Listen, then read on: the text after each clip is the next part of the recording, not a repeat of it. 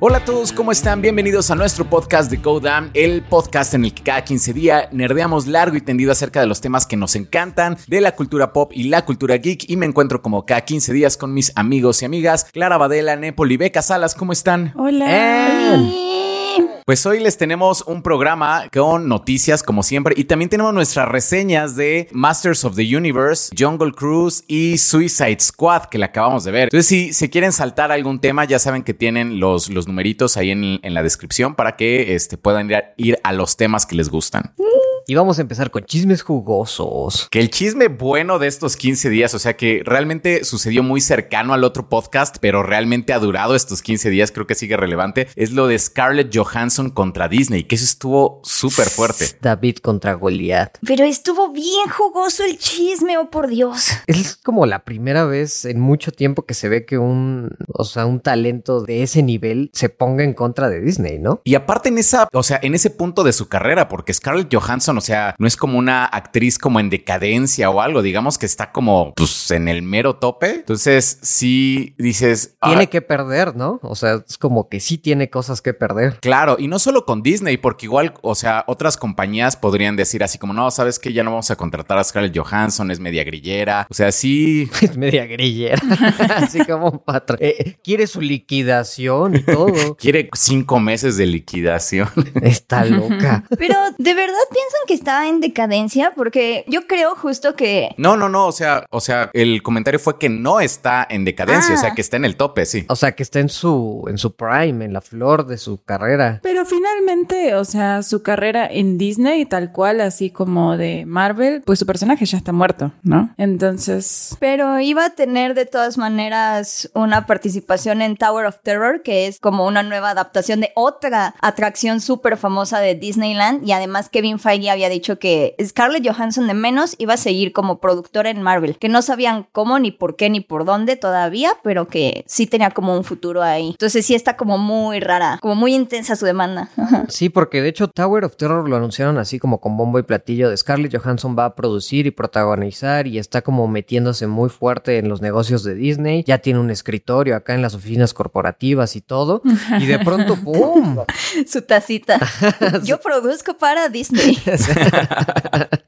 La mejor productora del mundo. pero Black Widow es la primera, ¿no? Que produce para Disney. Sí, ¿no? Porque, o sea, finalmente, entonces ahí es cuando ella a lo mejor se dio cuenta así como de, mm, o sea, como actor todo muy bonito, pero como productor acá. Como productora, entonces como una tiburona corporativa. "Mm, aquí me faltan 30 millones. Demándalos hoy. No, porque, o sea, una cosa es ser productor, que es invertir en tantito dinero de lo tuyo para que generes un poco más de las ganancias de taquilla. Y otra muy diferente, pues es como el estar ahí como actor y decir, oye, me abusaste, aquí hay un incumplimiento de contrato, porque lo que está diciendo Scarlett Johansson es que Disney, porque esto es muy importante, no está demandando a Marvel, sino que está demandando a todo Disney, o sea, al mero, mero petatero. Y le está diciendo como tú incumpliste mi contrato porque en este contrato me dijiste que me ibas a dar un bono por los rendimientos de taquilla y a propósito, o sea, deliberadamente dijiste no. Y a propósito, sacrificaste todo el potencial de taquilla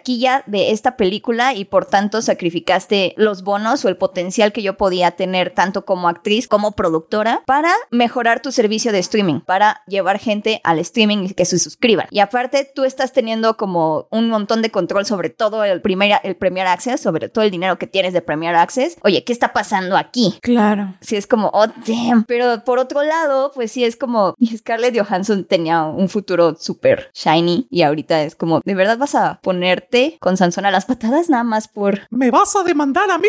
¿Te atreves a demandarme a mí? Siempre me imagino al Mickey Mouse que aparece en South Park, así Sí, como recibiendo la demanda. Yo no puedo pensar en otro. ya no puedo pensar en otro. como es como un maldito, ¿no? Genio corporativo. ¿Dónde está ese estúpido de Kevin Feige? Tráiganlo, tráiganlo aquí. y lo golpea, no lo manda a golpear como a los Jonas Brothers. Te dije que tenías que controlar a los estúpidos actores, jaja. Porque aparte sí dicen, ¿no? Que este Kevin Feige estaba muy enojado y que, o sea, que desde que decidieron que iban a lanzar parte en Premier Access, estaba enojado porque pues, sabía que esto iba a pasar. Sí. Eso también estuvo muy raro porque, o sea, digo, también Kevin Feige tiene un gran futuro con Marvel y con Disney y el hecho de decir que él apoya a Scarlett Johansson, que él, este, sí cree que la compañía la trató injustamente y todo, pues sí dices, oh, o sea, también como con su, o sea, ¿qué sucede con su trabajo? O sea, se me hizo muy raro que Kevin Feige la apoyara públicamente a ella. Yo tengo una teoría de por qué pudo haberla apoyado y es que hay, hay como chismes que dicen que realmente este problema se dio por Bob Chapek, el nuevo CEO de Disney, que acaba de entrar el año pasado reemplazando a Bob Iger, que Bob Iger fue que, el que consolidó a Disney como este gran monopolio indomable. Del siglo XXI.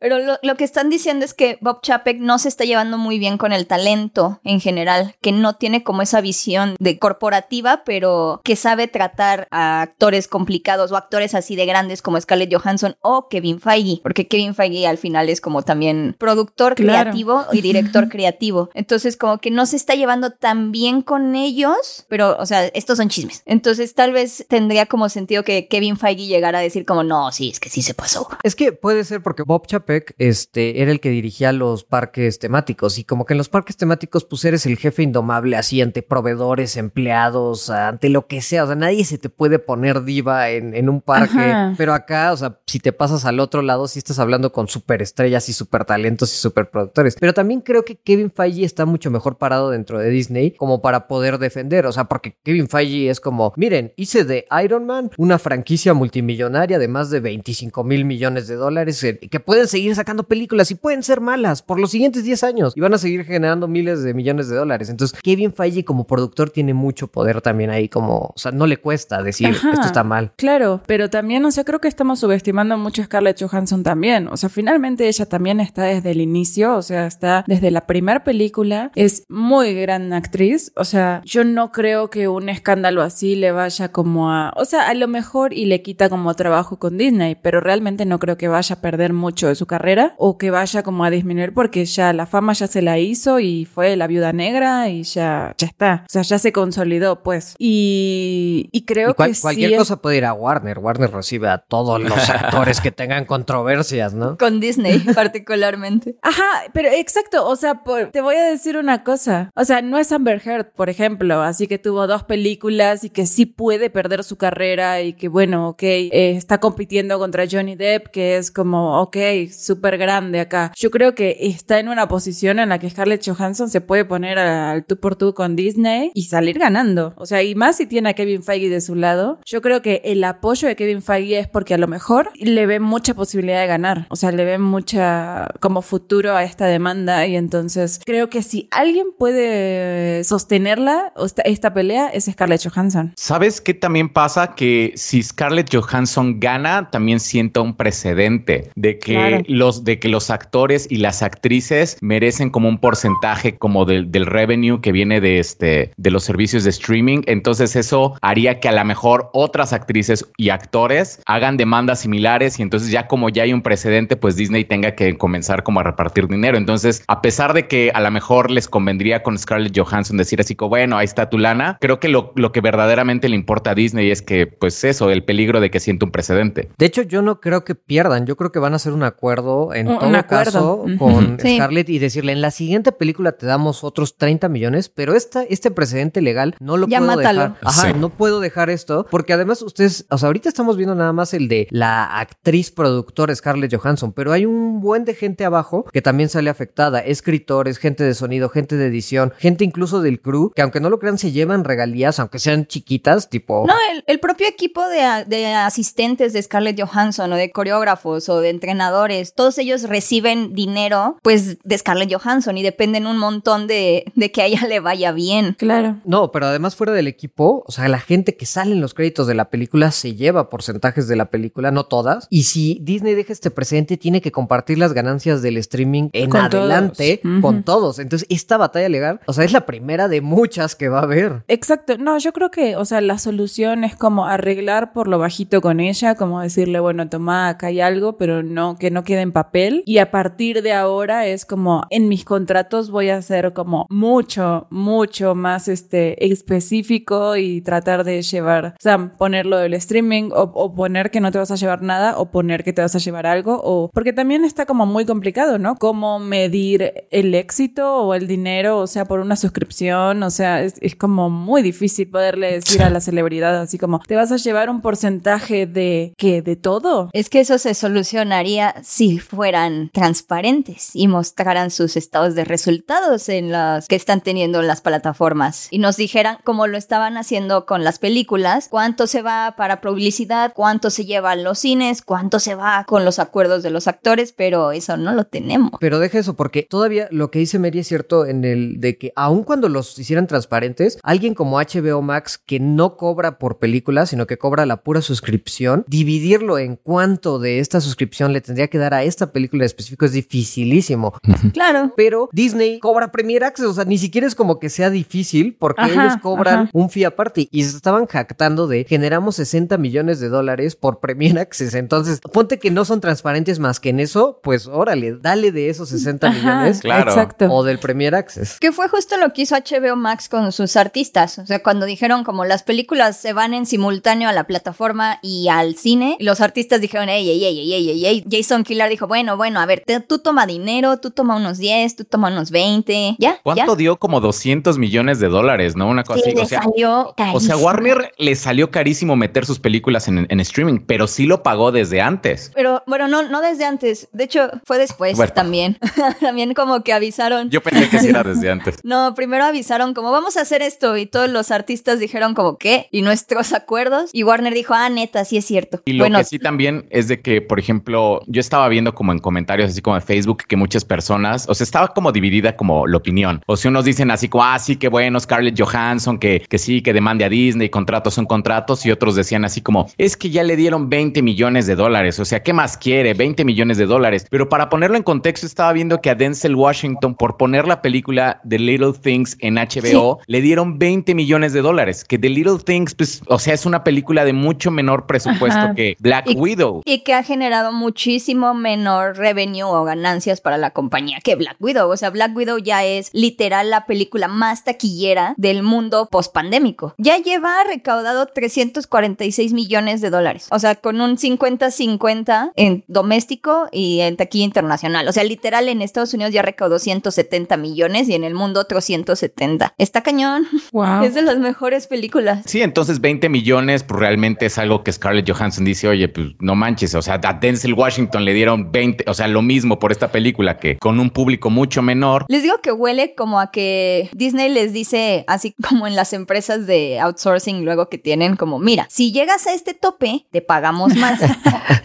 Pero algo pasó, estoy segura que algo pasó con la taquilla que no llegó Black Widow al tope y entonces por eso no le están pagando su, su bono a Scarlett y por eso Scarlett dijo como, ey, ey, ey, esto es un tecnicismo. Pero como ya bien dijeron los, el abogado al que sí le van a pagar carretas de dinero de Disney, o sea, el contrato está explícito de que no están incumpliendo nada y a Scarlett básicamente le están diciendo que, yo, bueno, no, ya de hecho le dijeron que todo es un, todo es una faramaya publicitaria para que tenga un resultado que no va a obtener de manera legal. Uf, tan intenso se puso Disney. Ajá, se puso bien, bien intenso. Por eso yo no siento que, que vaya a ganar mucho también, No. porque, o sea, Scarlett Johansson sí es muy querida, pero fuera de Marvel, no, no sé qué tanto Star Power tenga. O sea, como para llevar a la gente a, a ver más películas, otras películas. Porque Marriage Story, pues sí tuvo como éxito, pero no tanto para Scarlett Johansson. O sea, como que Scarlett Johansson fue secundaria en esa película. No lo sé. No sé, yo sí creo que tiene mucho Star Power. Sí se me hace como de las actrices más grandes de Hollywood, aún fuera de Marvel. O sea, cada rato la ves como protagonizando en películas fuertes o que. En Indie sí, tiene como mucho Sí, pero ¿cuál fue su último blockbuster? O seguro fue Ghost in the Shell, que esa sí fue una porquería. Pero sí fue un blockbuster, Ghost in the Shell. Fue considerado No. un fracaso. Sí, lo querían vender como blockbuster, pero sí fracasó terriblemente. Bueno, Y luego sus controversias de primero hace un personaje asiático y luego quiere hacer un personaje transexual. Mm, sí. Yo siento que los actores de Marvel tienen como eso, ¿no? De están condenados a ser actores de Marvel y fuera como que no les sale muy bien. O sea, no le funciona a Robert Downey Jr., no le funciona a Chris Hemsworth. Chris Evans como que medio ahí anda en Apple TV, pero tampoco es como la gran cosa. A mí sí me gustaría ver en un What If, en otra línea temporal, si hubiera sido Chris Evans el que demanda a Disney, ¿qué tanto la gente lo criticaría como están criticando a Scarjo? Sí. No, por supuesto que no. Estarían ahí como, oh sí, Chris, vamos, mi capitán. El trasero de América demandando a Disney. sí. A mi Capi no me lo tocas. Ahora sí, van a luchar por los derechos. No, y sería algo así como los derechos de los trabajadores, porque Chris Evans es un trabajador y su trabajo. Claro. Y habría análisis en López Dóriga y ¿qué opinan de el caso de Chris Evans? No, está muy mal, muy mal. Lo pronunciaría mal, ¿no? De Chris Evans. Chris Evans. Sí, o sea, de hecho ya también como que la, la asociación de sindicatos de actores o algo así dijeron que era súper misógina la respuesta que estaba teniendo Disney contra Scarlett Johansson y es cierto, o sea, la está Sí. minimizando, infantilizando de una manera, o sea, la está poniendo como esa, esa mujer es mala, esa hembra es mala. Avariciosa, todo por el cochino dinero. Ajá, ajá.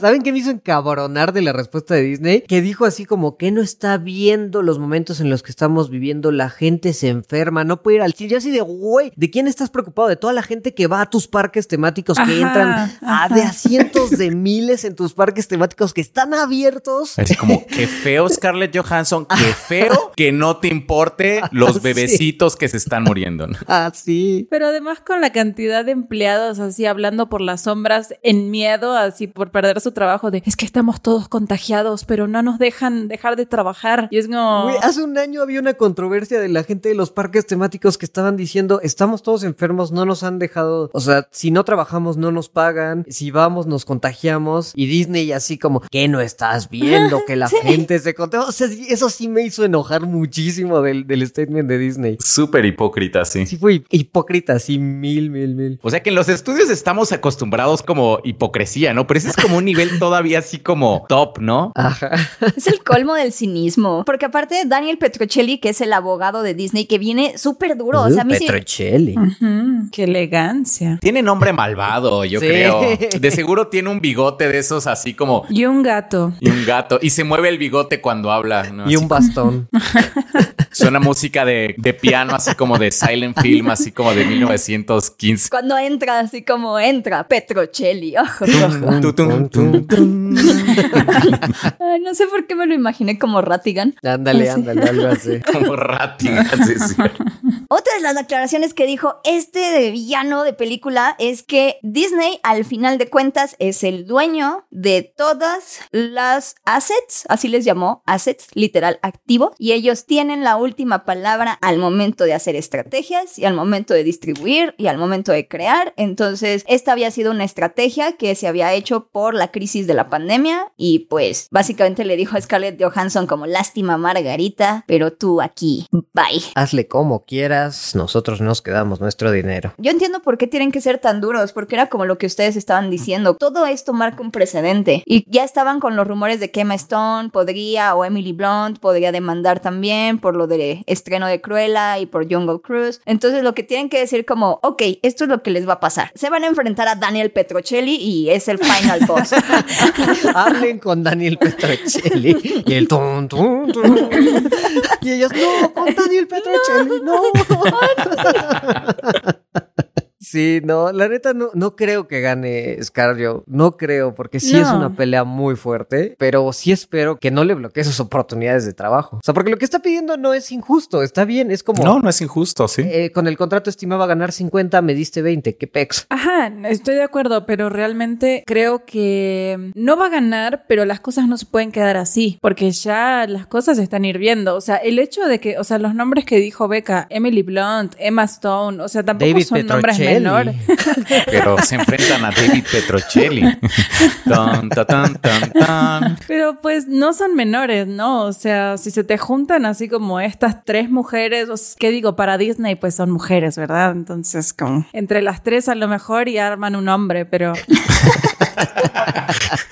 como que decís, bueno, entre la fama de estas tres, como que ya la cosa se pone pesada. Entonces realmente algo tiene que cambiar y sus contratos a partir de ahora tienen que incluir el streaming y tienen que encontrar la manera de ver cómo, o sea, si tienen Premier Access, pues es mucho más fácil para Disney como decirle, bueno, te vas a llevar tal porcentaje o vas a hacer tal cosa. Entonces ya la cuestión de que ahora tengo mi plataforma y todos los ingresos son directamente para mí, es como sí, pero vas a tener que compartir. O sea, porque no, o sea, así como, ah, ahora soy el dueño de todo. No, ya es esa fantasía cuando empezaron los servicios de streaming ya no, no es real. Yo digo que vamos a estar años en viendo estas peleas de talentos contra corporaciones. O sea, Sí. es como apenas se desató por la pandemia porque el streaming realmente reventó con la pandemia. Y entonces ahorita sí ya vamos a ver un montón de casos así. Ya vimos que HBO, veo que Warner previno esto dándole lana antes. a- después dijo, ay, sí, es cierto, también hay otras personas que les debo. O sea, ya vimos que,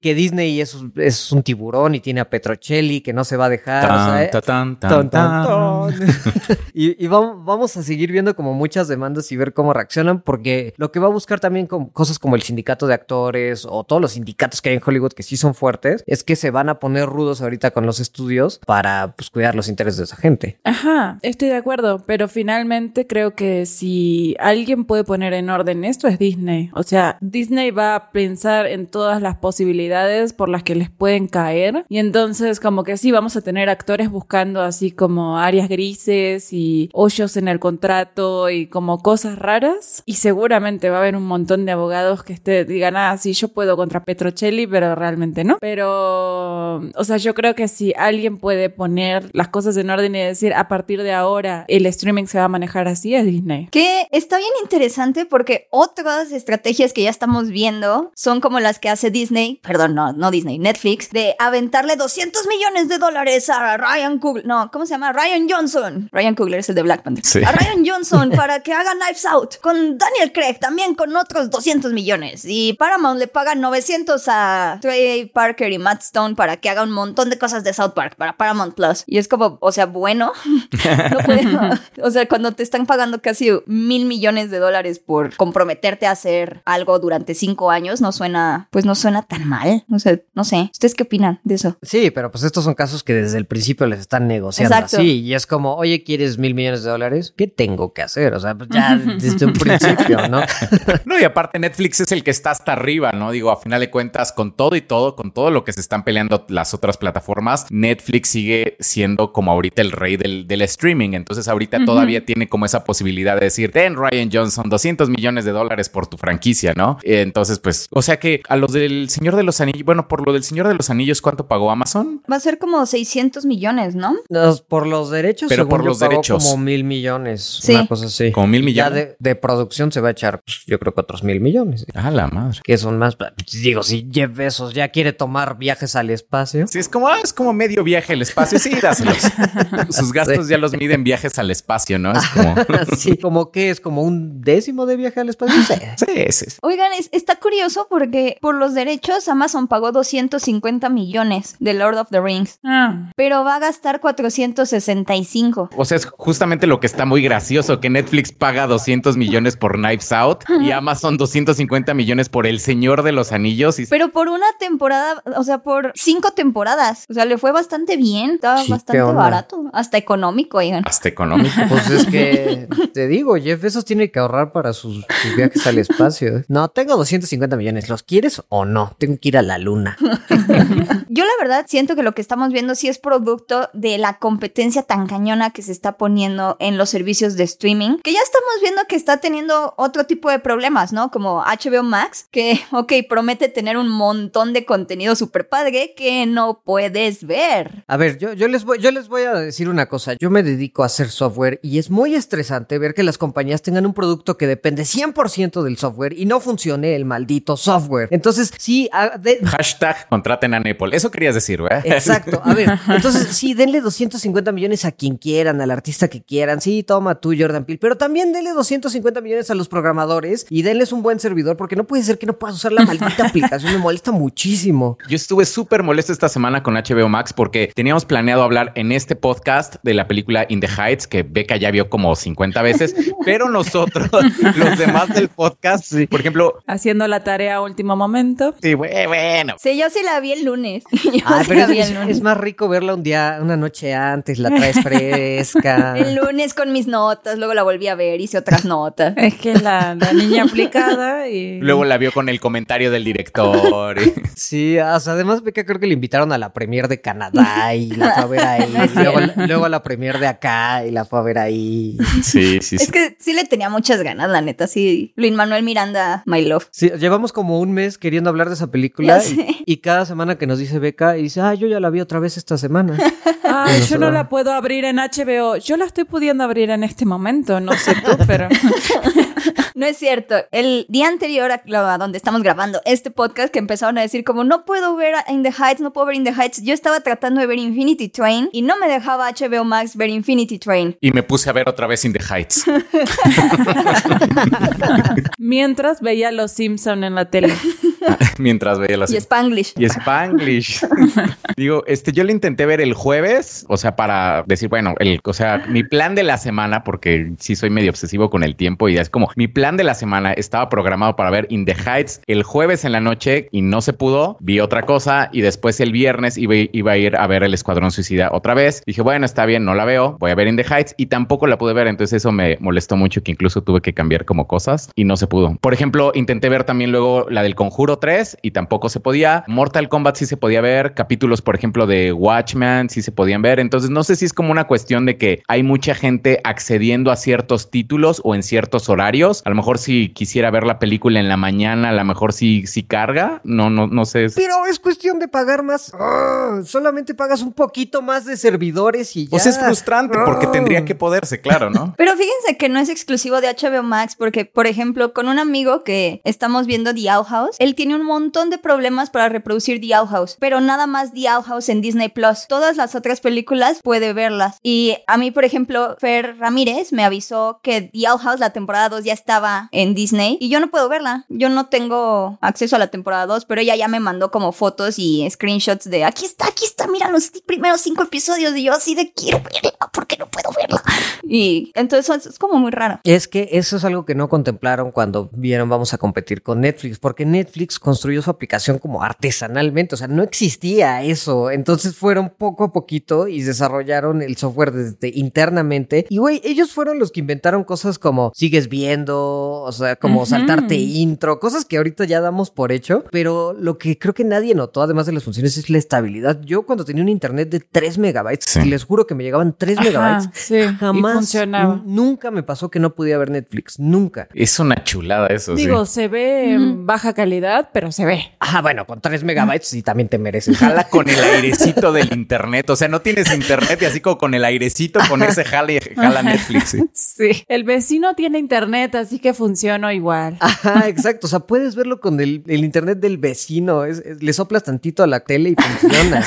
Pero los demás no. Es- tienes un buen internet Sí, no. y no jala. Y esa parte sí la tienen que checar. Ajá, no, incluso por ejemplo con Disney Plus, yo la verdad es que sí tuve muchos problemas al inicio, ahora ya no, pero también, o sea, el hecho cuando, cuando salió WandaVision era así imposible así ver un capítulo de corrido, o sea, se trababa Ujú. y se trababa y se trababa. Y era así como, por Dios, estoy a punto de spoilearme, por Dios, déjame verlo, y estaba un capítulo de 20 minutos, estaba 40 para verlo, porque se trababa y reiniciaba y así. Con HBO me pasó también desde el inicio y todo el mundo me dijo, no, a mí me funciona bien y a a- o sea, en cuanto empezaron a pasar los días, así como, ay, no, a mí también me falla. De que constantemente aparecen los tres puntitos abajo, o sea, también me enloquece porque, porque está cargando en mi cara, o sea, que no se vea, que no se vea que está cargando, ¿no? Netflix no te muestra que está cargando. Porque te estresa aparte, ¿no? Es como, Ajá. ay, ya se va a parar. Sí, es como. Ajá, ajá, estás viendo así como, ¿se fueron? Sí, se fueron. Ay, aparecieron de vuelta. ¿Se fueron? Sí, sí, se fueron. Ok. Entonces ya estás así como tranqui. Y en esta es como cada, o sea, cuando traté de ver In the Heights, así aparecían los tres puntitos, se me reiniciaba la aplicación, así de que se apagaba la tele, se volvía a prender, no sé, una cosa rara. Yo creí que era por mi LG huevos, pero Jeje. Huevos. como el nuevo Zack Snyder, hay que mencionarlo en cada episodio. Pero realmente después que ustedes dijeron, como que dije, no, no puede ser que una aplicación, o sea, pones una película y se te reinicie la tele. O sea, es que es absurdo, algo está fallando mal. Y encima se acaba de actualizar la aplicación. Ah, sí, pero al menos en esa actualización arreglaron los subtítulos. Ay, arreglaron los subtítulos, es cierto. Que me- se me hace también absurdo que tengas una plataforma de streaming tienen y que, o sea, ni los subtítulos estén bien. Es como, solo era posicionarlos, amigo. Netflix riéndose así desde algo. mira cómo lo intentan, mira cómo lo intentan.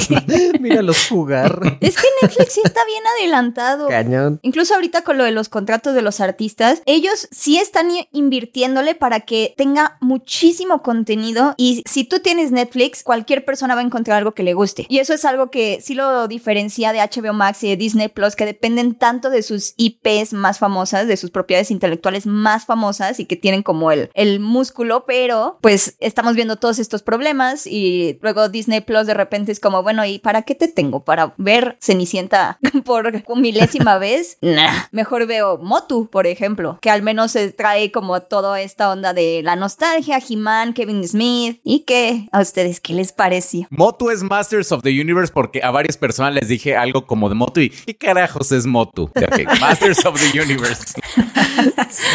es que sí suena raro, suena... Suena bien Motu. Sí, pero suena más cool de lo que es, porque Sí. no sé. no- Perdón, pero o sea, la Tienes original, razón. la original Motu, pues no, o sea, Es que la original era He-Man, He-Man y era Motu. He-Man y Motu. Esta es ujú. Motu. Este es Motu Revenge o algo así, ¿no? Revelación. Revelación.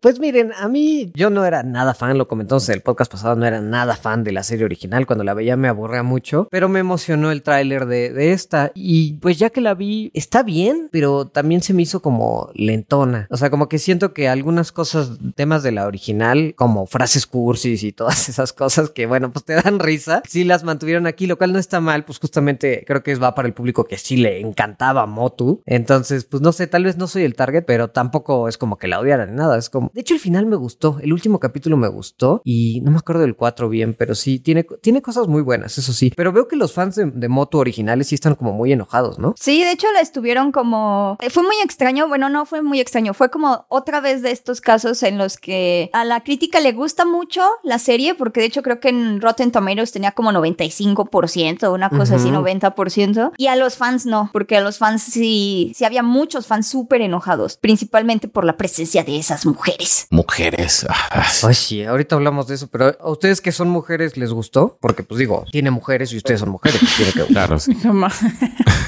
Son el target, ¿no? Pues- Son el target.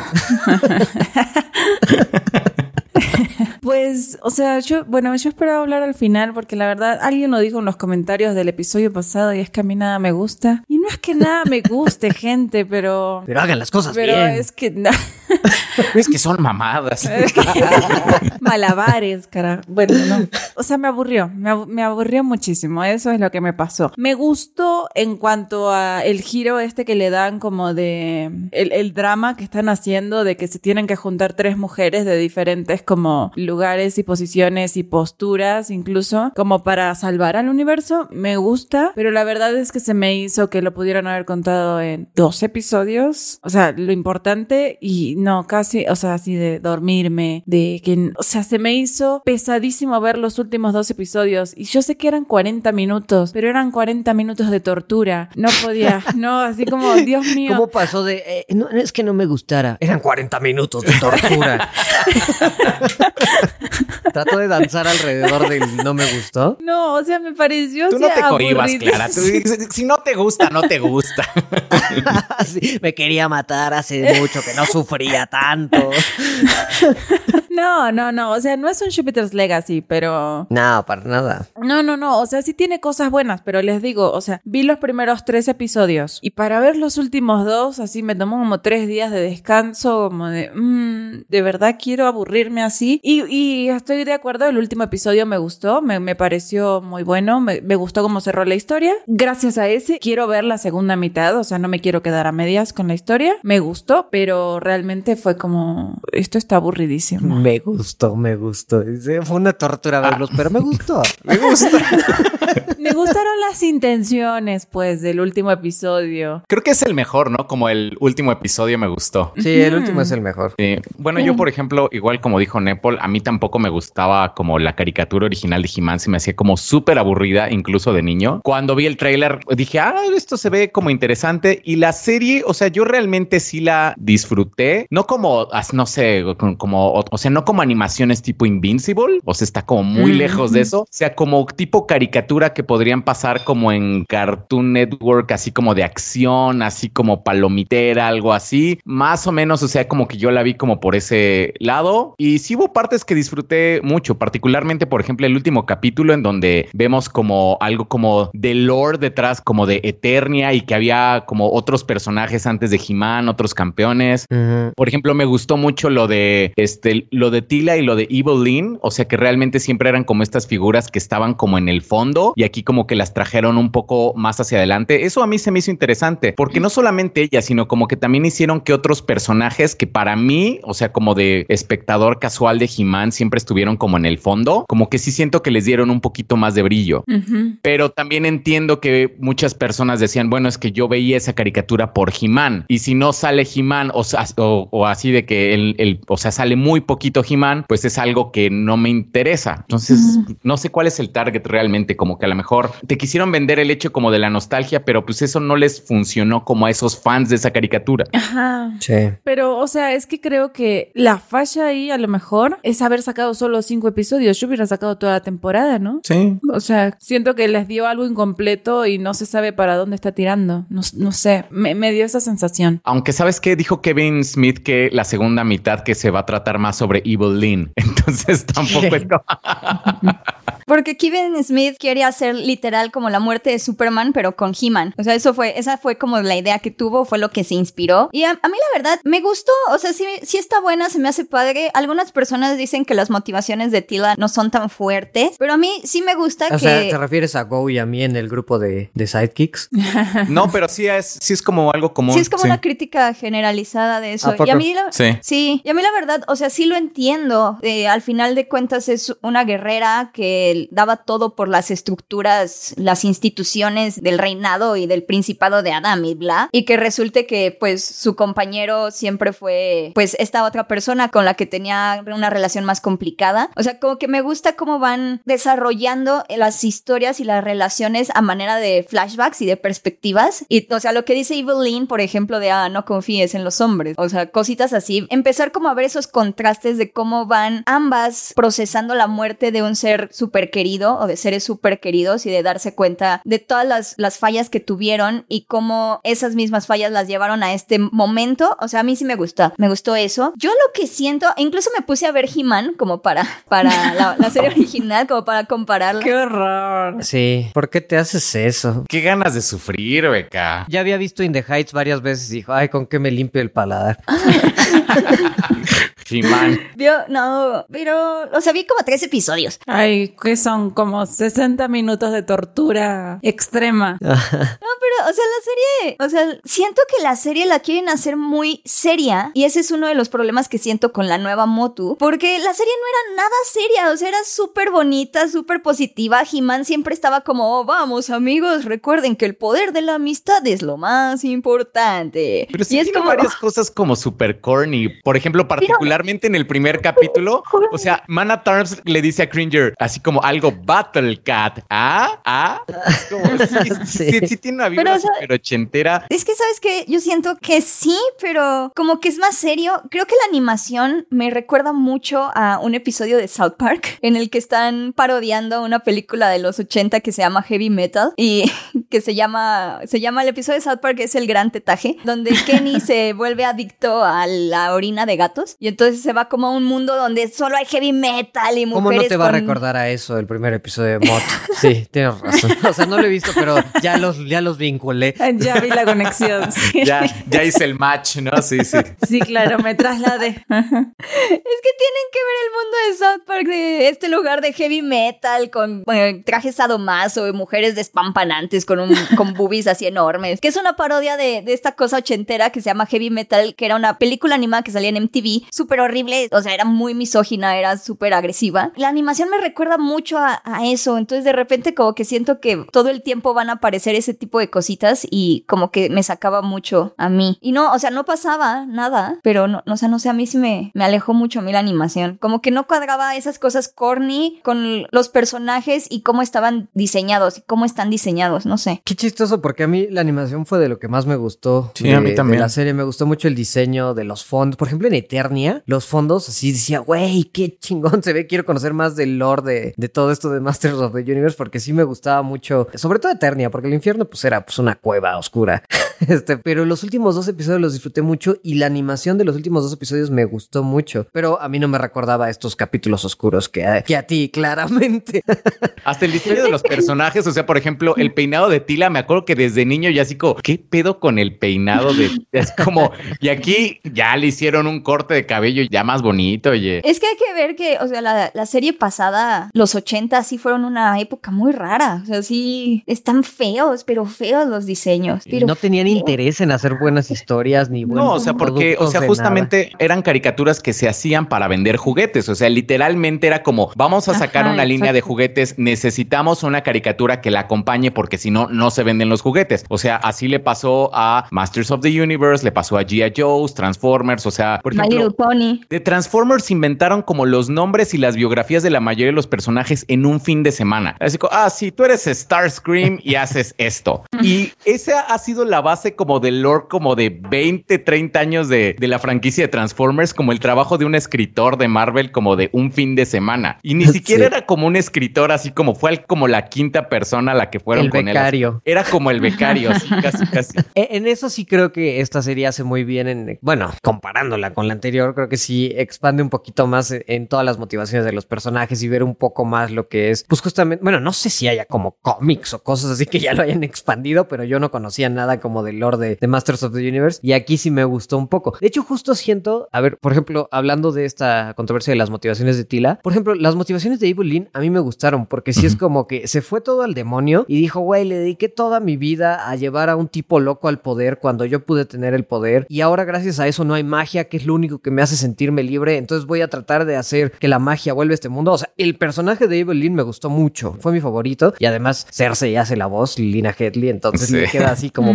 perfecto. Pero por ejemplo, con Tila sí fue eh, que se redime un poco en los últimos dos, el, el cómo lo manejaron, pero en un principio sí fue como, ay, me mentiste, no me dijiste tu identidad secreta y, y me voy a enojar. Y gracias a eso, como que cambia su vida por completo. No fue, yo no lo sentí así como, las instituciones me traicionaron y pasé toda mi vida trabajando para un gobierno para ver que son puras falacias. No, o sea, lo sentí como, tú y tú y tú y tú sabían la identidad secreta de Adam y yo no. Estoy enojada, me voy a volver mercenaria. Siento que así lo manejaron los primeros tres capítulos. Creo que se ejecutó muy raro el, el hecho de que pasara de pronto de Master of at Arms, que la acaban de nombrar, a ser una mercenaria cualquiera nada más por ese mensajito. Creo que sí, ya en el 4, cuando platica con Adam en, el, en Eternia, se, se redime un poco o mejoran un poquito esa motivación, pero sí siento que ahí le faltó carnita. A mí, ¿sabes qué me gustó mucho?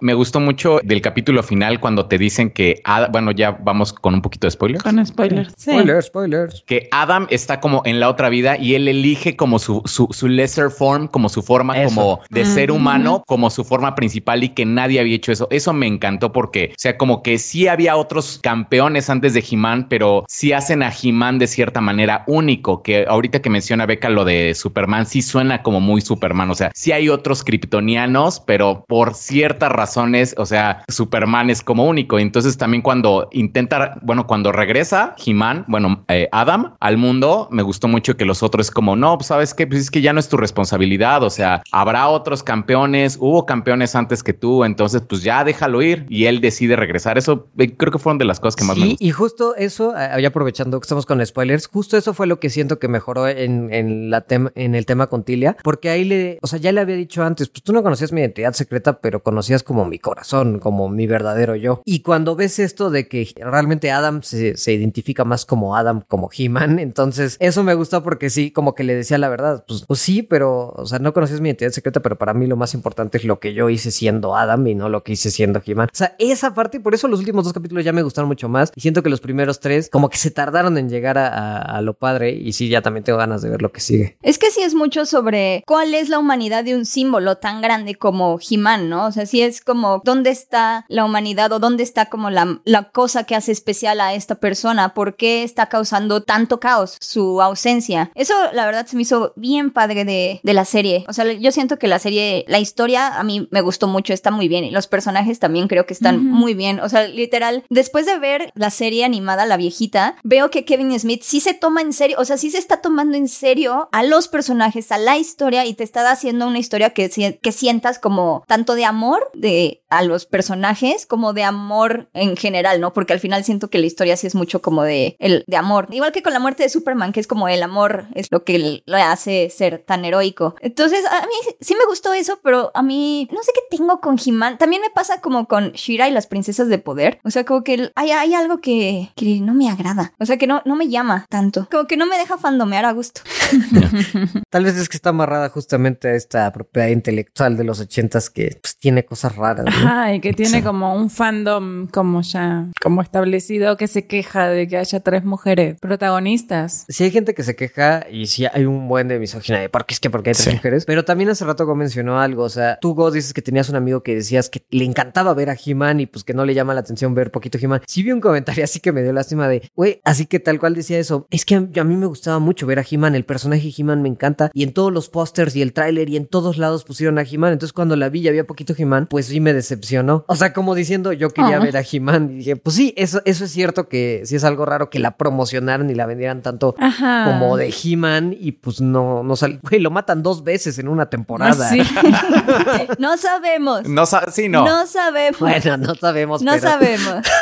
Estaría muy chafa que la segunda muerte fuera así o de horrible, o sea, nada más un cuchillo ahí clavado. No, pero este sí se ve que el, bueno, el espadazo que le da a Skeletor está como en el costado. O sea, sí me fijé bien que estaba como. No es letal. Sí, no es letal. No es como en una película donde se ve cuando atraviesan un corazón y se ve el close-up al corazón, ¿verdad? Ya hablaremos de eso más al rato. No es como en Fear Street que le dejé así como navajean cualquier, casi, cualquier parte del ah, pecho. pero sobrevive igual a veces.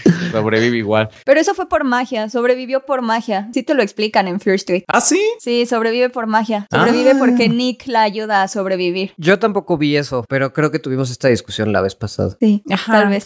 Yo, entendí también eso, que él era... Bueno, pero venga, porque la vio. ¿Cuántas veces viste Fear Street? A ver, si vi In the Heights tres veces, entonces Fear Street la vi. No, pero Fear Street, por ejemplo, sí me gustó mucho y la vi dos veces. la trilogía completa. ¿Saben cómo a lo mejor hubieran promocionado la película, así como la muerte de He-Man? Que hubiera sido como algo que también sí capturaría como, como la, o sea, las miradas, ¿no? Así como, van a matar a He-Man, así como eso estaría como interesante. Digo, igual es como algo que pudieron haber hecho. Sí, como también prepararlos para qué es lo que venís a ver y como, no sé, picar tu curiosidad, pero a la vez como, o sea, es que sí, si les decís es como la nueva serie de He-Man y así, de repente te lo matan en el primer episodio, es como de... Mm. Sí. Yo venía a ver un hombre musculoso y me muestran... Y me muestran mujeres. Me muestran mujeres musculosas, esa no es mi cosa. Ah, también sabes de qué vi que se quejaban que me hizo súper, se me hizo súper ridículo de la transformación de He-Man. Es que hicieron a He-Man parecerse a Sailor Moon. Ay, por favor. ¿En serio? Güey, la transformación de He-Man ahí. A mí sí me gustó, la neta. Sí, a mí también. Y además ya era un güey que se transformaba con una espada gritando un encantamiento, o sea. Taparrabos, o sea.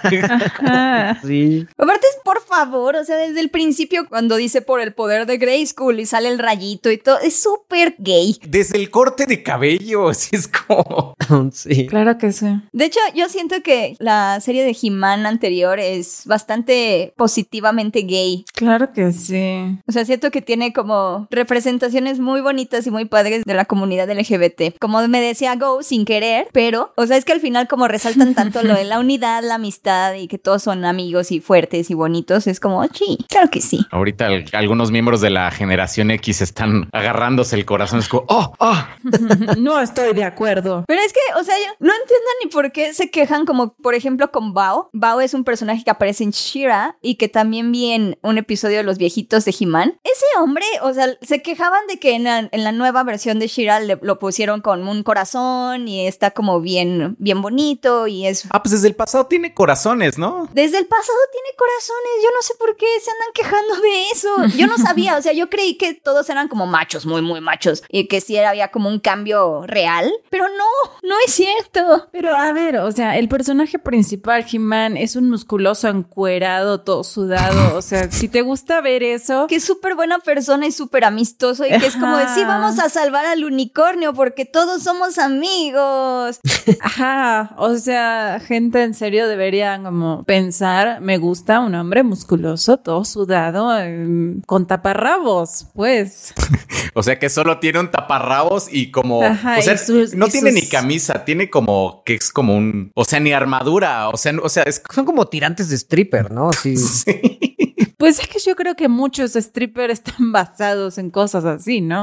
O He-Man está basado en stripper, no sé, pero sí. A mí, por ejemplo, yo creo que también eso es algo que no me gusta, porque a mí no me gustan los strippers, me parecen una cosa horrenda y He-Man me parece espantoso, así como no es mi tipo de hombre, tal vez es el tuyo, pero no, no, no, no, una cosa horrible. Pero hablando de hombres fuertes y musculosos que se encueran y están todos sudados, otra película que vimos esta semana o la semana pasada fue Jungle Cruise con La Roca y Emily Blunt. Vaya, cuando dijiste eso de los hombres musculosos, sudados y encuerados, no esperaba que mencionaras una película de Disney. Ajá, una cosa muy rara vi, o sea, te juro que fue una cosa muy rara. No sé si ustedes la vieron, pero realmente para mí fue una pérdida de tiempo. O sea, para mí Jungle Cruise fue así, una cosa muy fea que vi. No sé, o sea, no sé si tiene que ver con que no me gustan los hombres musculosos. La Roca me cae muy bien, pero realmente fue, o sea, es una película que tiene todos los elementos que ya viste en otra película. O sea, no viste nada nuevo en esta película, viste, si viste La momia, si viste Piratas del Caribe, si viste Indiana Jones, si viste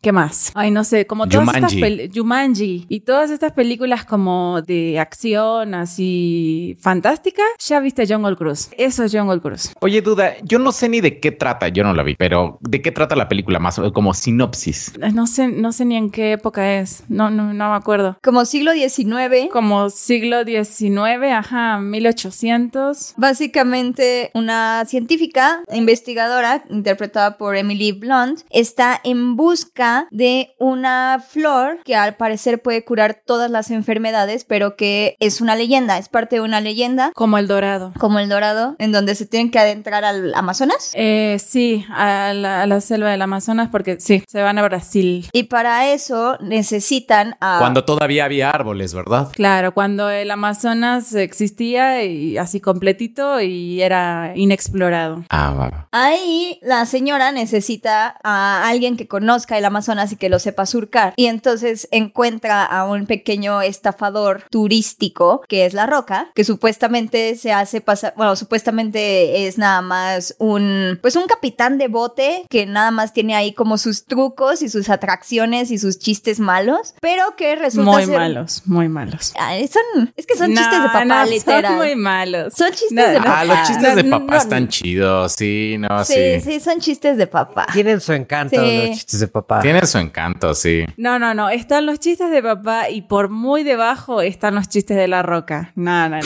No, no, sí son chistes de papá. Pero el chiste, y sin spoilear para quien no lo ha visto, es que hay algo detrás, tanto de este señor, tanto el señor de la roca, como de la leyenda en la que están tratando de descifrar Emily Blunt y la roca. Vaya, yo, yo no la vi, pero sí suena a la momia. O sea, mujer investigadora de dinero busca a un capitán de acción en Ujú, busca de la aventura misteriosa en el medio de la jungla. Sí es la momia. Así, así como, déjame adivinar, se termina enamorando, como hay una relación de amor-odio entre La Roca y Emily Blunt, así como se comienzan peleando, ¿sí? Ting, ting, ting, ting. Bien. Y espérense, porque también hay este elemento supernatural de que tal vez el coprotagonista es una... Está es un- vinculado. es un ser milenario por ahí. Chan, chan, chan. Ajá. Porque encima, o sea, hay una mezcla ahí como los villanos del Piratas del Caribe, porque están como en un bote, algo así. También, pues de repente salen unos españoles, porque así de la conquista, o sea, de- desde allá. Porque eso es Brasil. Queremos oro azteca. Queremos oro azteca. Ex- ex- eso.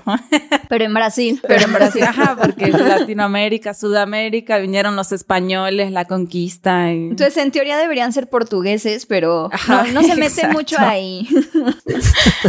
Y en teoría la roca debería hablar español, pero o portugués, pero más o menos ahí le hacen. Pero habla inglés, sí, sí, sí. Sí suena muy genérica, ¿eh? Pero lo que me sorprende de lo que dicen es a La Roca como protagonista romántico, porque normalmente siempre lo ves como este retirado de su esposa se murió de cáncer o lleva años este soltero, eh, o sea, casi nunca lo ves de actor protagonista romántico. Fíjate que ya tiene, yo siento que ya Dwayne Johnson tiene como dos tipos de papeles. El rudo de acción con un pasado trágico y el rudo de acción simpático. Ajá, como que sí tiene ese carisma. Porque La Roca es muy divertida y en esta película sigue siendo muy divertido y sigue siendo muy simpático, pero es igual de simpático que en Yumanji, por ejemplo, que Yumanji yo siento que es mejor porque es la película en general es más simpática y la historia lo, tiene otros personajes que también son más divertidos que aquí. Aquí como que si quiere ser como es que es que es eso, es muy genérica. Y luego también, o sea, también hemos visto a Dwayne Johnson en otras películas de Disney como Moana, donde resulta que sabe cantar y también es fan de Taylor Swift y así. No, no sabe cantar. Se escucha el autotune así manchadísimo con, con... You're Welcome es una gran canción, pero gran canción. Es una gran canción, sí, sí, pero el autotune ese no se lo quitas. Ese sí se escucha. Pero el hecho de que le eche ganas, de que tenga ahí la Sí, predisposición. le- la canta con mucho estilo. Eso sí, pero sí está a un pasito de sonar como a Cher en la película, en la canción de Do You Believe in Love After Love? Está a nada. Es...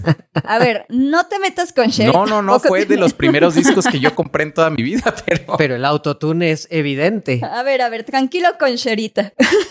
Ella es fabulosa y es perfecta en todo lo que hace. Ella fue la inventora del autotune. Sí, sí, sí, pero ahí era a propósito. Sí, ahí era a propósito. Y yo, yo siento que el problema de esta es que, o sea, no, no, me, no me interesó. El, todo el tiempo que estuve viéndola es como, ¿por qué dura dos horas? Ajá, es que además desde el principio no sabes muy bien a dónde va. O sea, te plantean como este problema de la investigadora que busca esta plantita, pero a partir de ahí, o sea, llega a Brasil y la cosa así se, se- no sé, se, se pone loca y no entendés nada, no sabes qué está pasando, empiezan a aparecer personajes y malos y ricachones y es una cosa muy rara, muy, muy, muy, muy rara. Como que solo por el afán de meter acción y esta acción ya la viste en otras partes, te digo. O sea, hay escenas exactas así de Indiana Jones. O sea, exactas. La hizo el algoritmo la película, ¿no? Ándale.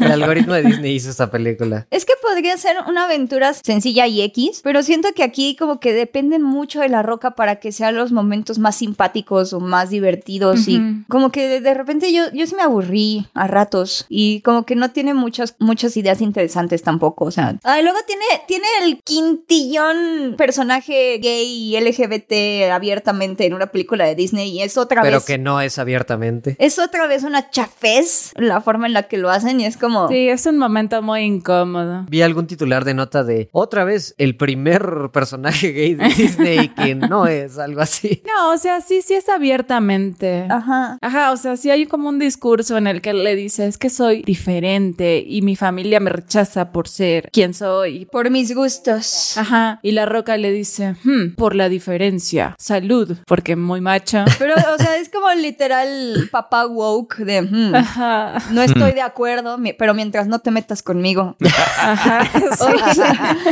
Algo así, algo así. Mientras lo hagas en privado no hay problema. Sí, mientras yo no me entere, todo bien. Es una mala escena. Ajá, sí, sí, sí. Pero también, o sea, así como decís, como de que se, se apoyan mucho en la roca por lo simpático, siento que se apoyan mucho en Emily Blunt para la parte seria, ¿no? Y a la vez siento que no, no existe conexión, o sea, no hay como... es- o sea, sí se desarrolla medio una historia de amor entre los dos personajes, pero, o sea, te pongo la imagen, Emily Blunt y la roca. No, o sea, que simplemente no da. Sí, fí- fíjate que no tengo, así, tengo cero ganas de ver esta película, pero tengo mucha curiosidad de ver, uno, a La Roca como interés romántico de alguien, o sea, como protagonista romántico, y dos, con Emily Blunt, o sea, como que no veo ahí la compatibilidad para nada. No, es, es que además, o sea, mira, si hubiera sido como una historia más como de mundos separados, o sea, así, a, a la mexicana, ¿sabes? Como A la mundos mexicana. separados y... Él tiene un terreno y yo soy solo la criada. Ándale, ándale.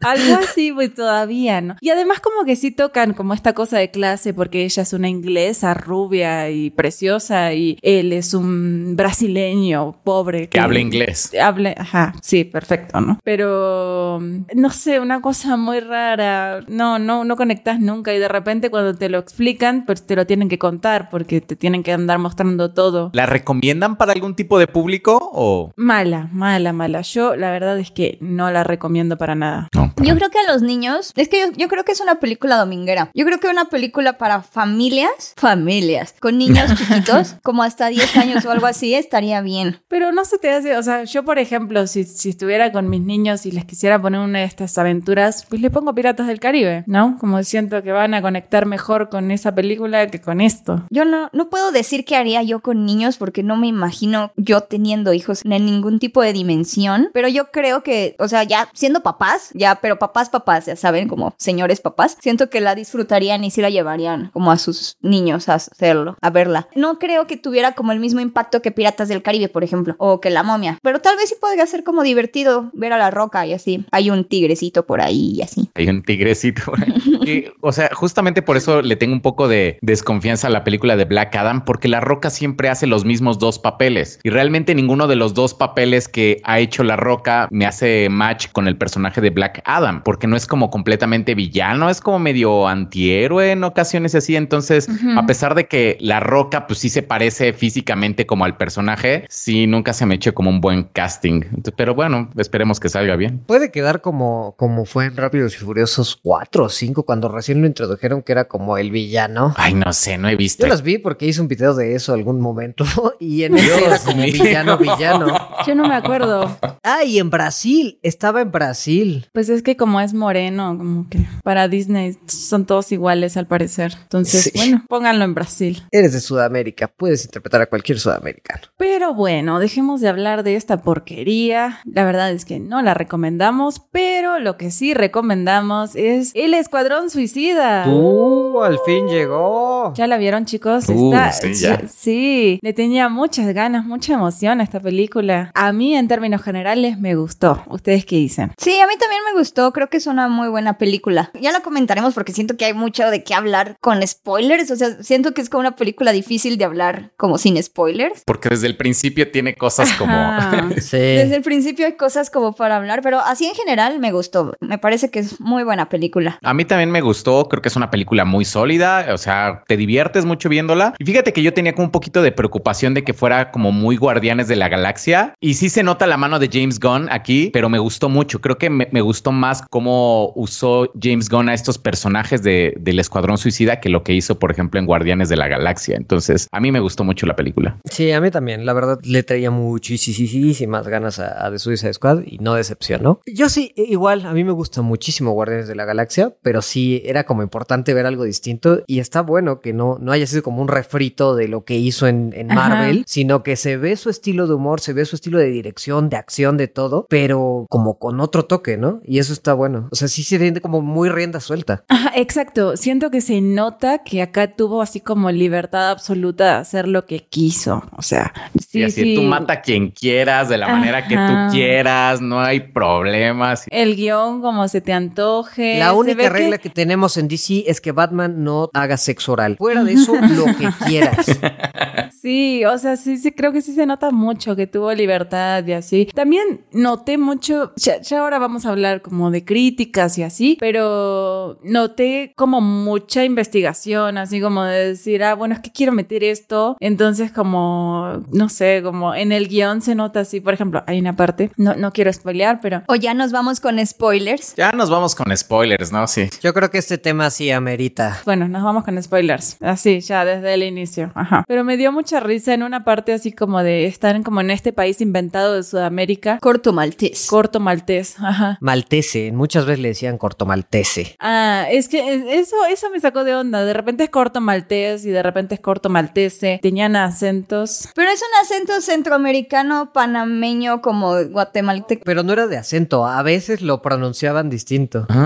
Por eso, Ajá. pero es como más como el acento, es más como de, oh sí, corto maltese. Pero es como del acento Como de la, corto la como tipo Ah. muda. O sea, porque, Eh. por ejemplo, sale en la película anim- animada de The Dark Knight Returns, sale el mismo país, o sea, en el que Superman detiene como una bomba nuclear, es ahí, y me acuerdo que sí lo pronuncian corto maltés, sin la E. Pero, por ejemplo, el, el presidente dice corto maltés y los, la guerrilla dice corto maltese, por ejemplo, ¿no? Pero también todos los acentos son distintos porque uno tenían acentos muy español, otros muy argentino, otros muy centroamericano. Eso a mí se me hizo padre. Ajá, como como que es una mezcolanza grande y se ve como que sí le investigaron así como Sudamérica, como si fuera así como un país gigante de gente pobre, no sé, una cosa muy rara. De repente que están haciendo en el bar y le dice, a ver, una ronda de, ¿qué, qué, toman acá? ¿Fernet? Vamos a tomar Fernet. Y así como su shot de Fernet, que qué Ajá, el shot de Fernet. El, el Fernet no se toma así, de sé, o sea. Es que neta, a mí algo que me gustó mucho de, de Suicide Squad es que sí se mete mucho con la onda de los gringos no tienen ningún tipo de cuidado ni de respeto por los lugares a donde van. Ajá. Y es como de Fernet, sí, shot de Fernet, sí. Oye, pero no se supone que te tomes el Fernet así. Me vale, soy un gringo turista.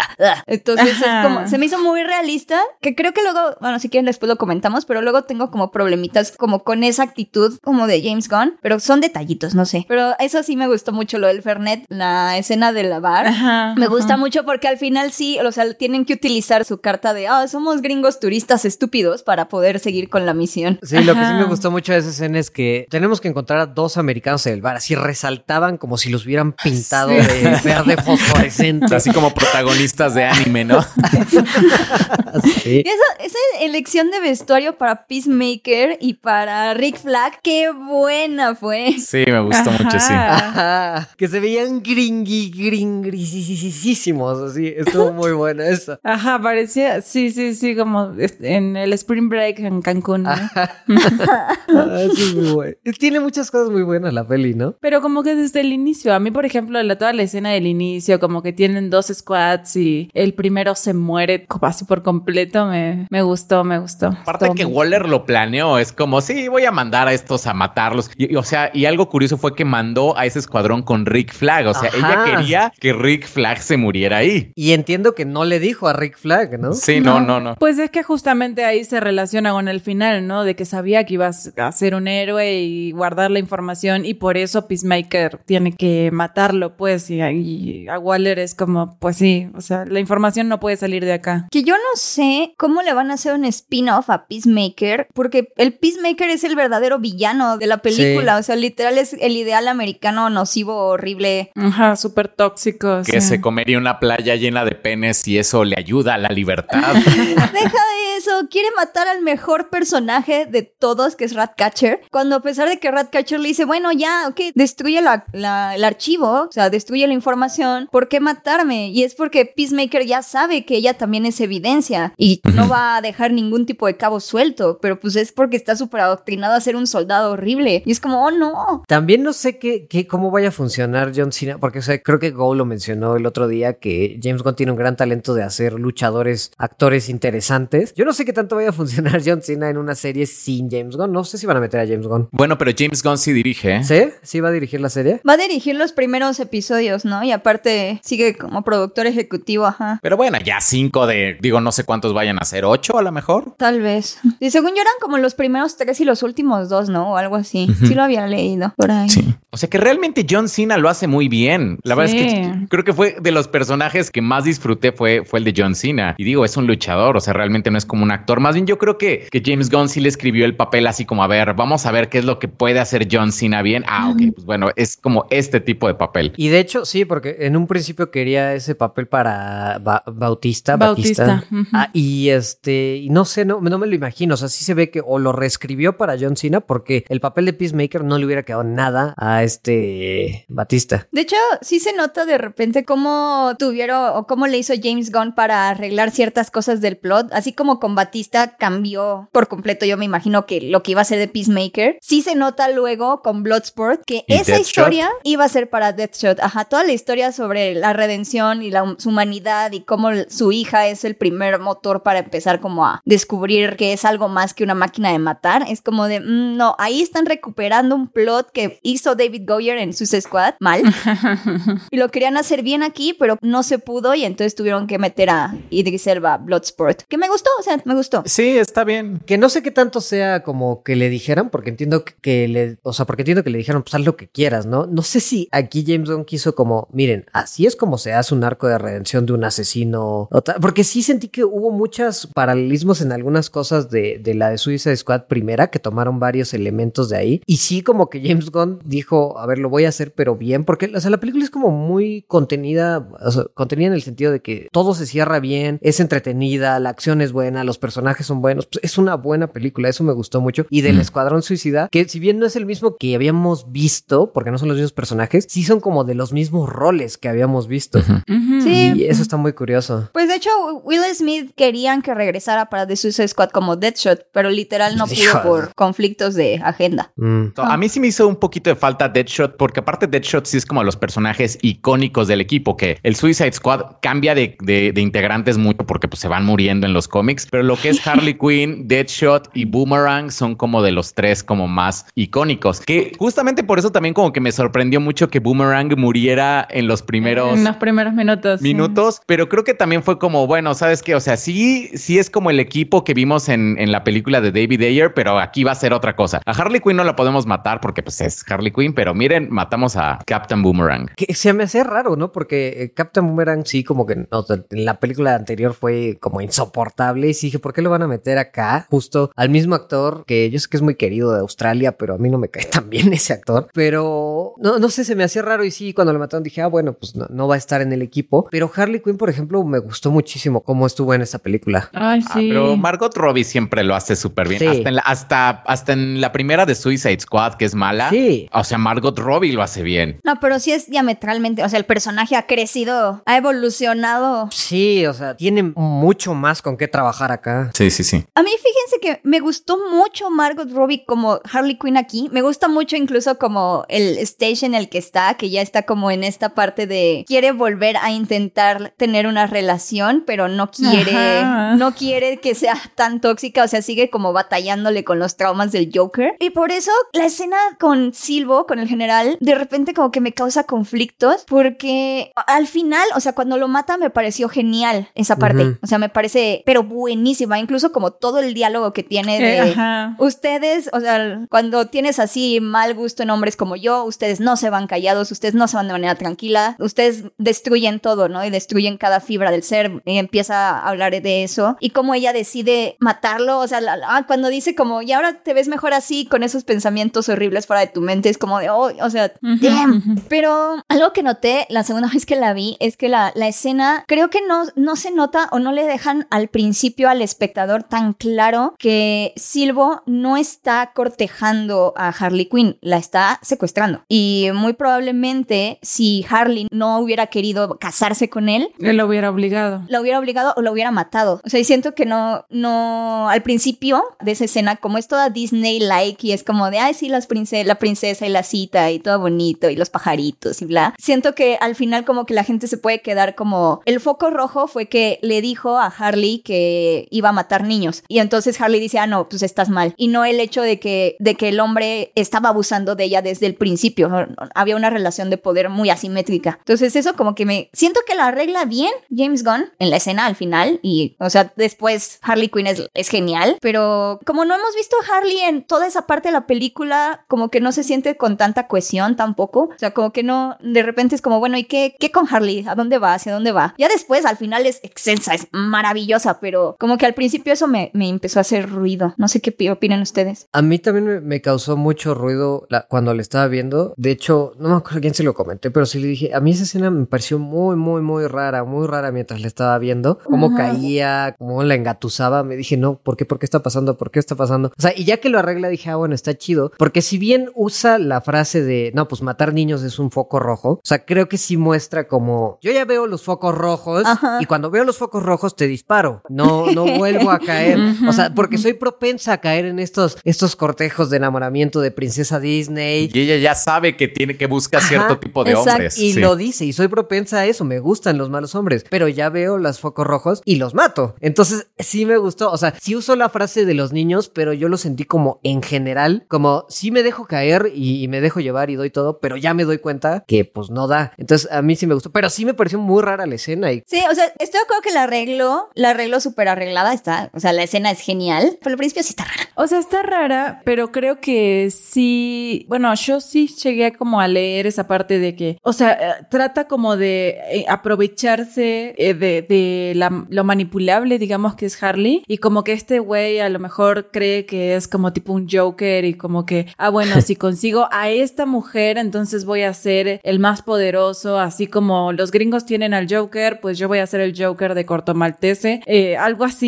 Que estaría bien raro, ¿no? Que un país random latinoamericano estuviera tan inmerso en las noticias de Ciudad Gótica como para que fuera así como... Fíjate que también me pareció muy rara esa escena porque me pareció una mamada de como que las encuestas dicen que si yo me casara con alguien como Harley Quinn, que es el sentimiento antiamericano, yo, el sentimiento antiamericano, es, es, Harley Quinn es random y anárquica, pero no es como el sentimiento anticapitalista o cosas así, es, anárquica, ¿no? Pero es que justo, o sea, es que siento que, o sea, es como el comparativo, es como los gringos tienen esto, yo voy a tener esto, y entonces si me pongo con Harley Quinn voy a hacer el Joker de este lugar. Y, o sea, sí lo interpreté como así desde el inicio, por eso la quería, pero también hay una escena en la que le dice así como, justo cuando le dice lo de las encuestas, es como decirle, me estoy casando con vos por una, una alianza política, ¿no? Y ahí es cuando ella dice así como, o sea, me están usando. Y él así como que la trata de arreglar, así como de no, pero después de una tarde con vos, el amor es real y no sé qué, y así. y es como desde entonces te das cuenta de que la está remanipulando y está como abusando de todo esto. Y justo que después de eso tengan sexo, es como, eh, amiga, y, y está buenísimo que al final diga así como de no, me di cuenta desde antes, pero pues tenía que aprovechar la ocasión y quién sabe hace cuánto no tiene sexo Harley y me Quinn, ¿no? Entonces, exacto. O sea, Harley Quinn, digo, a final de cuentas, sí es un personaje que, pues, o sea, o sea, está loco. O sea, realmente no creo que esté como por encima de volver a caer con Joker o volver a caer con personas como de ese estilo. Entonces, sí creo, o sea, como que yo sí lo vi como creíble de que volviera a caer como con este tipo de personas como manipuladoras y todo eso. Pero como dicen, o sea, me gustó como el final de que ya ve los focos rojos y los mata. Sí, pero se dio cuenta en una tarde, entonces, pues está bien, ¿no? O sea, como es un gran, gran avance, ¿no? Bastante bien, así como. Sí, ya es un gran avance. Su psicólogo se diría muy bien, Harley Quinn. Digo, lo mataste, pero, pero, pero muy bien, Harley pero, Quinn. Pero, o sea, en tus es muy bueno. Sí, o sea. I see this as an absolute win. ahí, ahí sí me gustaría que existiera como su yo terapéutico, como el que aparece en la serie animada de Harley Quinn. Ajá. Que sí le va diciendo como, muy bien, Harley. Ajá. A menos que sea como la terapeuta de Falcon and the Winter Soldier, entonces ahí ya. Ay, sí, no. Ahí, ahí no funcionaría. No, pero Harleen sí es una buena terapeuta, sí era una buena psiquiatra. Sí. Sí. Oye, pero y luego, después de eso, su escena final cuando se escapa de... Qué buena escena cuando se escapa de... ¿Cómo se llama esta torre donde la tenían confinada? Jotunheim. Me encantó todo, o sea, desde el momento en que se escapa de los grilletes, cuando la tienen colgada, hasta cuando sale, se siente muy bien todos los visuales, la música, todo. Me encantó esa escena. La, la última... está muy bien manejada, ¿no? Aparte, es como algo muy James Gunn, que fue algo que no me gustó de la primera, que el soundtrack me estorbaba, porque Ah, sí. de repente era como soundtrack y sound, así como canción y canción y canción y te estorbaba. Y aquí es que James Gunn lo hace muy bien. Sí, pues las elige para la escena, no como el otro. Pongan hits, pongan eh, mientras se bañan Will Smith, Bohemian Rhapsody. Sí, sí, sí, va a quedar muy bien. sí, a mí me gustó mucho la, la música, pero esa escena de Harley me encantó, como que me quedó muy grabada. Muy grabada Ajá. esa y el final con Ratcatcher salvando el día, me encantó. Ratcatcher es el mejor personaje. Y Sebastián. Y Sebastián son los mejores personajes. Temí muchas veces por Sebastián. Dije, güey, si se muere Sebastián, sí es como, es como muy duro para mí. Y es que aparte estuvo bien padre como James Gunn ah, maneja a los animales, ¿no? Como este símbolo de bondad extrema, o sea, como el símbolo de, sí, como de el bien. Hasta inocencia, ¿no? Hasta inocencia, porque algunas personas, yo estaba leyendo como una crítica que decía como es que no le tiene cuidado a, la- a los animales por la manera en la que mata a los pájaros y así, y es horrible y James Gunn por eso, y es como de no, a ver, o sea, literal, Sebastián es la brújula moral de todo, le- de toda la película. Es incluso el que le dice como, ah, no, pues mira, Bloodsport, Sebastián siente el bien en ti. Y sí, Ajá. Eh. Sebastián así como de hola. Incluso a la, a la líder de la verdadera disidencia también la saluda desde, desde lejos. Esa parte como sí. me gustó. O sea, ahí lo- Sebastián te está diciendo quiénes son los buenos en esta película y quiénes son los malos, entre comillas. Y entonces, a mí me gustó cómo manejaron a los animales, o sea, como las muertes sin sentido animal te están mostrando cuáles son los verdaderos villanos y cómo son, cuál es la cara de los verdaderos villanos, ¿no? Y la cara de los verdaderos villanos no Es matar animalitos. es matar Ujú. gente inocente, ajá, es matar toda la inocencia y bondad del mundo, pajaritos. Por diversión, ¿no? Aparte, pues como Por diversión, maldito Yondu, oye. Sí, ¿qué le pasa con su peluca horrible? Se veía terrible. Se veía bien feo. Pero creo que era la idea, ¿no? Pero es que además cuando le ponen así como su traje todo de cuero ahí pegado, rojo, así se ve asqueroso. Se ve horrible. Pero es, es muy violento. ¿No, ¿No les gustó la violencia? A mí me gustó mucho la violencia porque es muy incómoda. O sea, no es nada glorificada ni nada. Sí, como desde esa primera escena en la que mata al pájaro, vos decís así como, ah, Ajá, es como, Dios, damn. ok. Sí, me gusta porque no es como otras que viven de, claro, es, es clasificación C porque es gore, mira cómo te muestro exactamente cómo sale el, el hueso del tobillo cuando se lo rompe, Ajá. ¿no? O sea, sino, pues fue violencia de que dices, pues sí, güey, están en la guerra, el güey tiene un boomerang que corta cabezas, el otro güey pues muerde, o sea, sí es como una violencia justificada. Pero dura, o sea, no es como de, ah, jaja, se murió y ya. O, ah, jaja, miren cómo, miren qué gracioso. Ajá, o explotó y ya no viste nada. Ajá. Sí hay, sí hay, sí hay muchas muertes eh, con, con efectos comédicos, ¿no? Por ejemplo, como el, el- esta como competencia entre Bloodsport y Peacemaker. Esa escena, la verdad me reí muchísimo. Sí, cuando pasa y le da, cuando está un tipo acostado y le da varios cuchillazos, es muy buena. Estoy de acuerdo que es muy buena, pero me causa conflictos, porque era lo que decía Mary hace rato sobre la representación como de cómo quiso juntar a un montón como de esencias latinas. E- esa escena me gustó, pero es justo la única escena que yo siento que es como para efe- efectos cómicos. O sea, las demás son bien duras y son bien feas. Bueno, esa y la de Milton. También por eso es como de... Milton, sí. No lo sé. Ah, ¿Quién es Milton? ¿Quién es Había un- Milton? Pero es justo, o sea, te están haciendo como la crítica, ¿no? De Estados Unidos malo, imperialista, bla. Y la única escena de efectos comédicos es la escena donde matan a los disidentes políticos. Y ni siquiera es como una...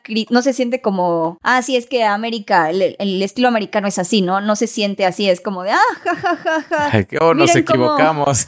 Miren cómo King Shark escupe un pene con un cock ring. Ah, ja, ja, ja, ja, ja. Y es como de, mm, no lo sé. Y también como lo de Milton, también fue como de, mm, esas son decisiones que creo que son raras. Pues, o sea, a mí sí me gusta porque no es como que James Gunn vaya haciendo statements políticos. O sea, es como que de pronto quiere tener una escena graciosa, pone una escena graciosa y ya. Pero sí es muy política la película. O Claro. sea, yo siento que es muy consciente de la película. Por eso, pero no es como que él diga, Ay, todas mis escenas tienen que tener una crítica y no puedo poner una escena que no tenga solamente valor comédico. Exacto, sí, eso sí. Pero es que siento que, por ejemplo, ahí sí estoy de acuerdo con Beca. Esa escena no tiene solo valor comédico. Mató a toda la guerrilla del país. Sí. Entonces es, es como, Y Amanda Waller los mandó, los mandó. dado que los gringos, o sea, el- alguien del gobierno gringo mandó a matar a toda la guerrilla, este, o sea, finalmente iban por lo mismo, pero dejaron vulnerable al país. Entonces ahora todo el país está frente a una dictadura y los únicos héroes pueden ser los gringos. Pero, y justo eso iba a mencionar, porque, o sea, no siento que solo sea por eso. O sea, sí, la ejecución de la escena tiene valor comédico, pero tiene algo detrás, porque Amanda Waller le dijo, mátalos a todos, no mercy, no, no te contengas para nada. Y eso era a propósito, les voy a decir a ellos que, pues, esos son los que secuestraron a Rick Flag para que mate a la guerrilla, que es eh, un oponente político para mí. Bueno, sí, pero no se siente así, ¿eh? O sea, no se siente como todo este discurso de Amanda Waller, ¿no? Y no. además tienes a Rick Flag después como diciendo, güey, te voy a ayudar y en el momento en que nosotros vayamos a atacar allá, tú ve porque va a estar desprotegido el Palacio Nacional. Y sí es justo lo que ves que hace, que va la, la guerrilla restante, que sí es bien poquita, y mata al resto de la, de la burguesía que quedó militante. Por eso justo la decisión de hacer cómica la escena de matarlos a todos, siento que me brinca. O sea, sí es muy buena, estoy muy de acuerdo, es muy buena, pero me brinca mucho por eso, porque claro que James Gunn estaba buscando hacer una película política y claro que tenía como todo el peso de la historia en eso. Entonces, que sea tan graciosa, de repente sí es como de, "Mm,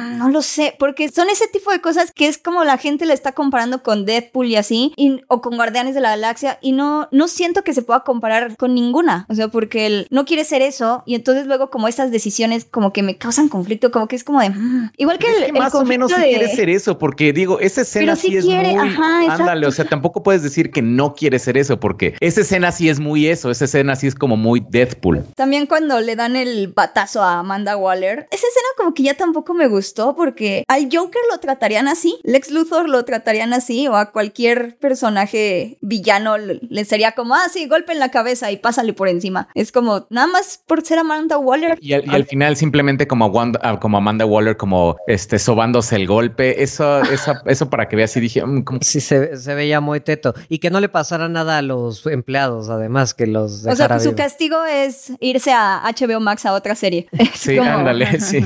Sí, eso, eso no bueno. Pero digo, creo que en general, como, o sea, yo sí siento que la película sí tiene como un punto de vista político, sí es como, da como algunas cosas como eh, en contra del intervencionismo estadounidense, particularmente en América Latina. Y creo que en lo general no creo que la escena cómica le reste mucho a ese mensaje. No, solo se siente rara. Ajá, es raro porque sí critica la intervención, pero a la vez es como los gringos quedan, o sea, por la manera en la que está llevada a cabo, los gringos siguen siendo los héroes. Entonces, según yo sigo viendo y por esa escena también, o sea, finalmente es como si no están, o sea, es como, ok, entendemos que los países latinoamericanos pueden este, tener libertad y opinar y, y no necesitan a los gringos, pero mira como finalmente sí los necesitan porque los gringos son los héroes. En parte sí, pero me gustó que no lo manejaran como un montón de héroes americanos salvaron, sino Sí. fue como un montón de, eh, de criminales, que criminales, se escaparon ajá. de la cárcel. Y si te fijas, pues Ratcatcher no es de Estados Unidos, creo que es como de Francia o algo así cuando estaba sí. en su... Es portuguesa. Ajá, sí es cierto, es portuguesa. Luego King Shark, pues es mitad de un dios marino y, y mitad humano. Ah, ¿de dónde es este Jason Momoa? ¿De Atlantis? De No, no, no. Jason Momoa, no Aquaman. Ah, ok. Sí. O sea, sí, sí, o algo así, ¿no? ¿Es- es samoano. Es que es, ajá, es algo como polinesio. Ajá, o sea, King Shark es, es, es, de- es- es una deidad como, se supone que es como Polinesia, una onda Y así. bueno, Idris Elba y Harley Quinn, pues sí son gringos, ¿no? Pero Sí, pero siendo que Red, Red- eh, ¿cómo es este? El, el soldado, ¿cómo se llama? Ah, Red Flag. Ah, Rick Flag. Siendo que Rick Flag sí es como Ah, sí, él, representante él del- sí es el héroe gringo, ¿no? es, es el soldado, ajá. Sí, totalmente. Por eso se muere. Eso, eso está interesante, o sea, por eso se muere. Ajá, que justamente hay dos tipos de soldados, es como Peacemaker y Rick Flag son como opuestos. Eso, eso, eso me gustó mucho que los enfrentaran de esta manera. Y el que gana, por supuesto, que es Peacemaker. O sea, Sí. claro que es Peacemaker. Ah, me dolió eso. Sí. me dolió que no sobreviviera Rick Flag, sí. Está bueno porque además, fíjate que para ser de los pocos actores que estuvieron en las dos películas, son dos papeles totalmente distintos. El de la anterior como que se veía, ay no sé, como estresado de... ¿por Ándale, sí. Ah, co- como estoy en un proyecto que no me gusta. O sea, entiendo que el personaje estaba en un proyecto que no le gustaba porque estaba con criminales, pero el actor también lo sentí como estoy en un proyecto que no me gusta. Y aquí se sintió como muy distinto el personaje de Rick Flag. O sea, el anterior me importó tres pepinos y aquí me lateó. Y aparte, a mí lo que me gustó del final es que, o sea, son, al final, o sea, el hecho de que salven a Corto Maltés de Starro es nada más una decisión que toman y es como la primera decisión buena que toma Bloodsport, Harley Quinn y Ratcatcher y Nanawe y demás. Y Polka Dot. Y Polka, oh, Polka Dot. Oh, Polka Dot. No hemos dicho nada de Polka Dot Mans. Es mi única queja de la película, que yo quería mucho, mucho, mucho más Polka Dot, pero bueno. Y no hay, no hay suficiente Polka Dot, sí estoy muy de acuerdo. ¿Creen que no hay suficiente Polka Dot Man? Sí, o sea, no, digo- yo, no, yo quería más, yo quería más, mucho más. Sí, no hay suficiente. No, yo, yo digo que esa fue la cantidad adecuada de Polka No, Dot Man. No, no, yo no, sí, no, yo no, sí, no. yo sí. Fue muy gracioso. Yo quería más Polka Dot. Es que tiene como el potencial, ¿no? Pero Sí. entiendo, te entiendo Go, porque son chistes como muy específicos. Todos los chistes de la Lo mamá de la mamá, sí. me hacían Ajá. reír, pero me hacían reír. ¿Cómo me hacían reír?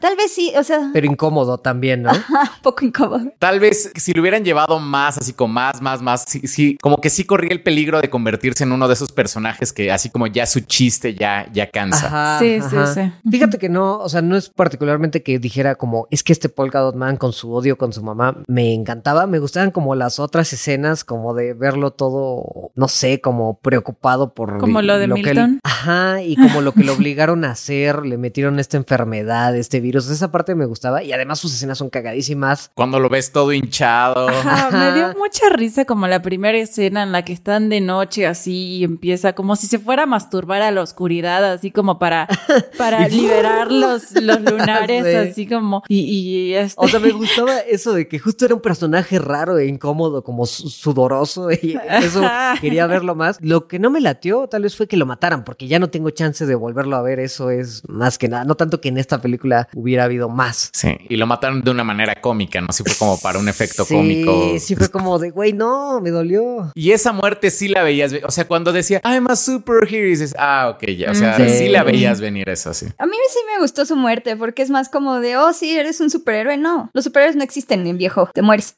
Al menos murió feliz, como, al fin soy un superhéroe. Pero finalmente, a mí sí me gustó que lo mataran porque era un poco como a- acabar con su tortura. O sea, de verdad se le veía que para él vivir era una tortura, ver a su madre todo el tiempo y... Lo dice.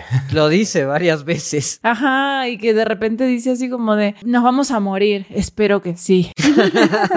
Sí. Y es como, ay, por fin, al fin puede descansar. Sí, Qué bueno. Sí, es, es un héroe. Tuvo un buen final. Todos tuvieron un buen final. Sí, todos tuvieron un gran final. Incluso Harley Quinn, ya que estaba con el equipo, qué buena es en el equipo. Es que Harley Quinn sí es como de los personajes que yo me pregunto, ¿por qué está ahí? O sea, tampoco es tan fuerte, son misiones súper intensas. Pero igual varios no son como tan fuertes, o sea, por ejemplo... Ella solo sabe karate. Ella solo sabe karate. Pero estuvo bueno cómo pusieron como los asesinos todos tienen el mismo pasado, ¿no? No, pues es un asesino criado desde chico, su papá lo maltrataba.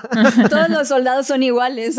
Ese chiste me gustó mucho, la verdad. Yo no sé, o sea, creo que lo que de, de verdad me encantó es que la película termine salvada por un ejército de ratas. Es como, güey, llegar a un punto en que tú digas el clímax de la película fue salvado por un ejército de ratas y que sea algo que disfrutes es muy difícil de lograr. Que, ¿saben que vi que algunas personas estaban quejando antes del estreno de la película? Así de, ay, de seguro Harley Quinn va a salvar a todos metiéndole una jabalina a Starro en el ojo. No sé dónde vieron eso. O sea, no sé si, si hubo un- una filtración de, de- de la escena de Harley Quinn como clavándole algo en el ojo. Según yo, no se ven los trailers, pero que realmente, o sea, que sí sucede esa escena, pero realmente no tiene como un peso en Starro, ¿no? O sea, pues simplemente está ahí Harley Quinn, pero realmente lo- los que salvan el día son las ratas. Ajá, fue por una cuestión de rapidez más que nada. Sí, o sea, Harley Quinn entró al ojo, pero lo que la Por mató fue que casualidad entraron- al mismo tiempo, sí.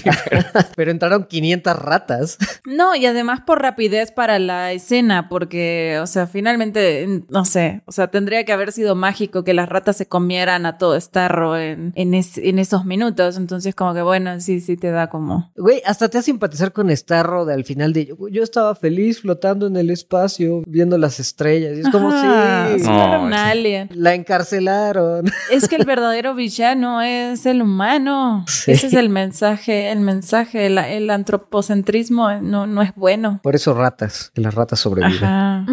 Lo que sí, fíjense que a mí no me gustó y yo sé que acá hay una gran división entre todos. Bueno, no sé acá en este podcast, pero como que he visto mucha crítica, la verdad, es King Shark. ¿Les gustó King Shark? Porque a mí, la, ver- la verdad es que me hizo sentir muy incómoda. Me hizo reír, pero me hizo sentir muy incómoda. No, a mí sí me gustó.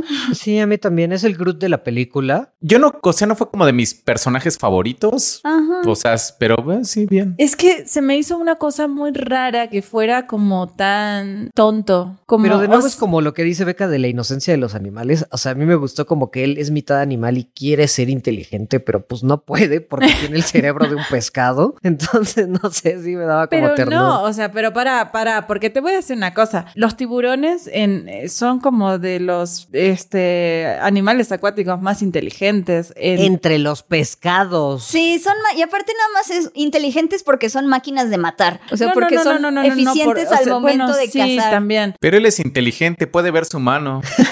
Sí, no sé. se me Pero hizo- si lo pones contra un delfín No, bueno, sí. No, bueno, bueno, bueno. No vas a comparar los delfines. o con una ballena, O cualquier mamífero acuático. ajá. Bueno, o sea, no estoy diciendo que sea el más inteligente. Estoy diciendo nada más como... Estoy diciendo que sea Harvard. Eh, sí, ajá, o sea, pues, cálmense, pues. Pues estoy diciendo que podría ser una licenciatura en turismo. No, no, no. No licenciatura en algo que verdaderamente importa. ¿no? Una disculpa de parte de Godam a todos los licenciados en turismo. Realmente apreciamos mucho su trabajo. Lo valoramos, sí. Sí. Todas las carreras son muy buenas y tener la oportunidad de estudiar eso es muy bonito. O sea, no, no, no, a ver, tampoco. No digo que también hay que compararlo con un humano y que entonces va a ser igual y entonces. Pero también les voy a decir una cosa. Viendo el King Shark de la serie de Harley Quinn contra este, como que sí digo. mm, Bueno, pero ya tienes al King Shark inteligente en la serie de Harley Quinn. Aquí también puedes tener un, un King Shark tonto. Ya sé, pero no, no me, me hizo sentir muy incómoda reírme de él y de su tonto, o sea, de, de- de lo tonto que es como que, no sé, me sentí mal, me se- sentí que estaba haciendo algo feo al reírme de, de un personaje tan tonto. Como con una discapacidad mental. ¿o qué? Ajá, algo, o sea, sí, no sé, sentí una cosa así, era como si estuviera viendo un niño con discapacidad y estarme riendo de él y me sentí como raro. Yo sé que es un tiburón y es muy estúpido lo que estoy diciendo, pero Y que come gente de manera súper inclemente. me hizo sentir muy rara y no, no me gustó, no me gustó nada, nada, nada, nada. Na- o sea, me gustó así como ñom ñom, pero ya, el chiste, ya, ese. La voz de Sylvester Stallone le quedó genial. Sí, es muy buena la voz de Sylvester Stallone. Ñom, ñom. Ajá. Porque aparte como que ni la tuvo que fingir tanto, ¿no? Es como, si te lo imaginas diciendo, Adrian. ñom ñom. Ay, sí, a mí sí me lateo. O sea, sí lo entiendo, pero. O sea, este King Shark no podría andar con Constantine, pero No. estuvo bien para esta película. ¿O sí? Oh, sí. Digo, no, no, no sabemos cuáles son los estándares de Constantine. Sí, es como No, sí sería muy raro. Sí es como andar con una mascota. Que Constantine, De nuevo, Constantine. de nuevo, Constantine, sí, sí, sí. Eso sí. Pues sí, no sé. En general, o sea, sí hay cosas raras, pero tiene que ver un poco con el humor de James Gunn, creo. Pero sí, en general me gustó mucho la peli. Me gustó mucho. Y ahora quiero ver la Suicide Squad anterior y luego ver inmediatamente después la otra para como tener frescos los cambios. Sí, a mí, a mí sí me gustó. O sea, de- debo decir que a pesar de todo eso, sí me gustó, me gustó mucho. La verdad, esto sí es un blockbuster, por ejemplo. Y siento que, a ver cómo levanta taquilla, pero realmente creo que esta, incluso fuera de la pandemia, es, es una película que vale mucho la pena. Yo creo que es una película que va a dejar como muy satisfecho. Bueno, es lo que yo creo, porque digo, luego no se sabe. Este va a dejar muy satisfechos a los fans, como tanto, o sea, como a todo tipo de fans, como a los que les gusta Marvel, a los que les gusta como las películas de Snyder, a los que no les gustan las películas de Snyder. Como que creo que es algo que está como muy en medio y está muy bien hecho. Entonces creo que sí es como un, un éxito para, para DC. Yo creo que sí lo va Sí. a hacer. Yo fíjense que ya estoy viendo a gente que su reacción es más como y siento que es una lástima porque es una película que sí intentó hacer algo distinto, que es muy diferente a todo lo que hemos visto de películas de superhéroes, que tiene cosas muy distintas y creo que la gente lo está esperando compararla con otros tipos de películas. Había mencionado Deadpool porque siento que hay mucha gente que la está comparando con Deadpool y a mí se me hace muy triste eso, que siento que no, no va a gustar tanto o va a quedar como en un lugar extraño y todo depende de cómo le vaya en box office, espero que le vaya bien, pero la verdad yo sí creo que es algo especial. Sí, qué triste que digas eso, porque, o sea, como en comparación de deconstrucción superheroica, Deadpool contra esto, sí es como, o sea, está ligas arriba de Deadpool. O sea, yo lo pondría incluso como al nivel de The Boys, o sea, súper diferente, pero... Sí, o sea, otro tipo de tono. Otro tipo, pero es una co- de construcción superheroica cañona, cañona la que está haciendo James Gunn. Y una buena película, o sea, en el, en el proceso Ajá, es una buena sí, sí, sí, película sí. del género. Pues bueno, ojalá le vaya bien. Pero bueno, estas fueron nuestras impresiones de estas películas. Déjenos en los comentarios ustedes qué tal les pareció. ¿Les gustó Suicide Squad? ¿Van a aventarse a ver Jungle Cruise? ¿Ustedes sí pudieron usar HBO Max para ver In the Heights? Escríbanos en los comentarios porque sí los leemos. Y en el próximo episodio vamos a hablar acerca de Evangelion, vamos a hablar acerca de la nueva película de Ryan Reynolds, In the Heights. Y esperemos que ahora sí podamos ver In the Heights si es que HBO Max les paga a sus programadores y nos deja usar su aplicación de manera correcta. Contrata más servidores, malditos codos. Así que bueno. quéjense, quéjense. Pero bueno, eso fue todo por hoy y entonces nos vemos la próxima. Bye. Chao. Bye. Nos vemos.